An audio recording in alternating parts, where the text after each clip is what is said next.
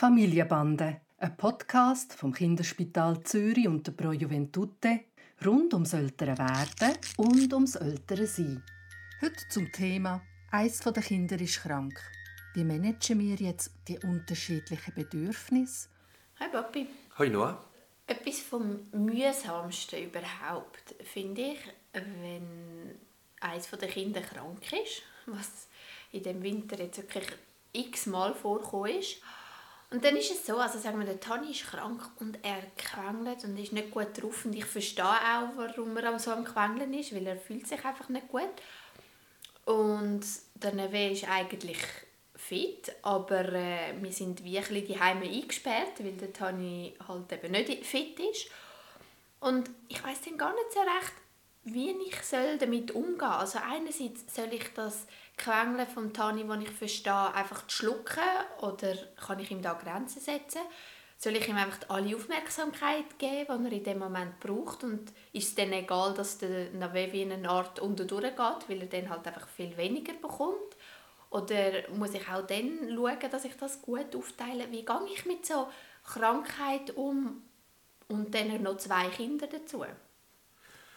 Also grundsätzlich ist das natürlich eine Überforderungssituation. Also du hast ein krankes Kind, das sehr viel mehr Aufmerksamkeit braucht. Du hast ein zweites Kind und du tönst, wie wenn du in dem Moment allein bist. Ja.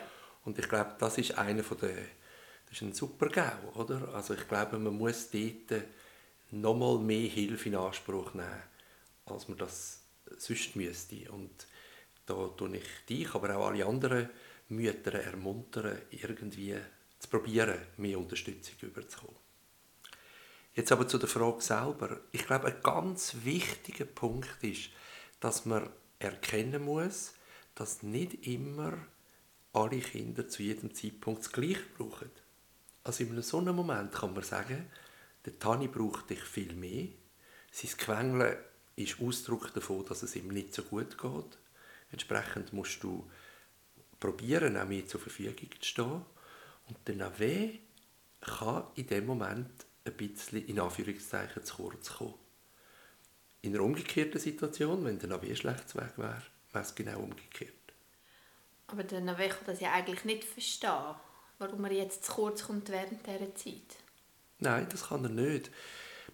Kinder spüren aber manchmal, was es braucht. Und ich erlebe auch immer wieder, dass dann wirklich jetzt eben der kleinere tatsächlich zufrieden ist in einer so einer Situation und nicht unbedingt auftreibt und sagt Hallo, ich auch. Aber eben, wenn jetzt beide ganz unruhig wären, ist das fast nicht zu machen. Ja, das stimmt. Und, aber was, was, genau, was ist denn in dem Moment? Soll ich denn, also ist es dann am Tani gegenüber fair, wenn ich ihm sage, ich mache nicht mehr mit mit dem Quengeln, jetzt ist genug? Also du musst dir mal vorstellen, probieren, wie das ist. Du bist zweieinhalb, du bist krank, du fühlst dich überhaupt nicht wohl in deiner Haut, du kannst es überhaupt nicht einordnen, was los ist. Ich glaube, dort ist wahrscheinlich Grenzen setzen nicht angezeigt, außer du magst wirklich überhaupt nicht mehr es geht dir ganz als Lebendige und äh, das muss man probieren zu verhindern, dass es so weit kommt. Die Frage ist, ob es Möglichkeiten gibt, ihn trotzdem abzulenken oder zu beschäftigen, ihm Sachen im Bett anzubieten, wo er im Bett spielen kann, wo er im Bett etwas anschauen kann, wo er im Bett etwas hören kann. Und auch wenn er ja nicht im Bett sein muss, aber wenn er drinnen bleiben muss, dass, er, dass du gleich zwischen ihnen ein bisschen Erholung hast, damit er etwas macht, wo er sich selber mit beschäftigen kann. Ja, also eigentlich sagst du mir nichts Neues, aber ich verstehe gut, was deine Aussage ist. Und zwar ist es halt einfach eine wirklich, wirklich schwierige Situation in so einem Moment. Klar setzt sich alles daran, um Hilfe zu bekommen, was einfach nicht immer geht.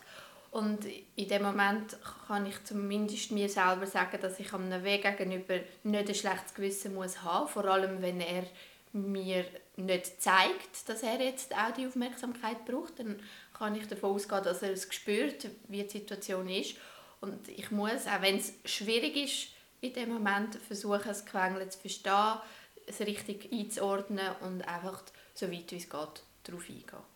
Ich sage vielleicht nichts Neues, aber ich kann dir vielleicht ein bisschen von dem schlechten Gefühl nehmen, dass du einerseits im Quengeln nachgehst und andererseits nicht so viel Zuwendung im Weg ist, wie du es sonst vielleicht machen würdest. Ja, das kannst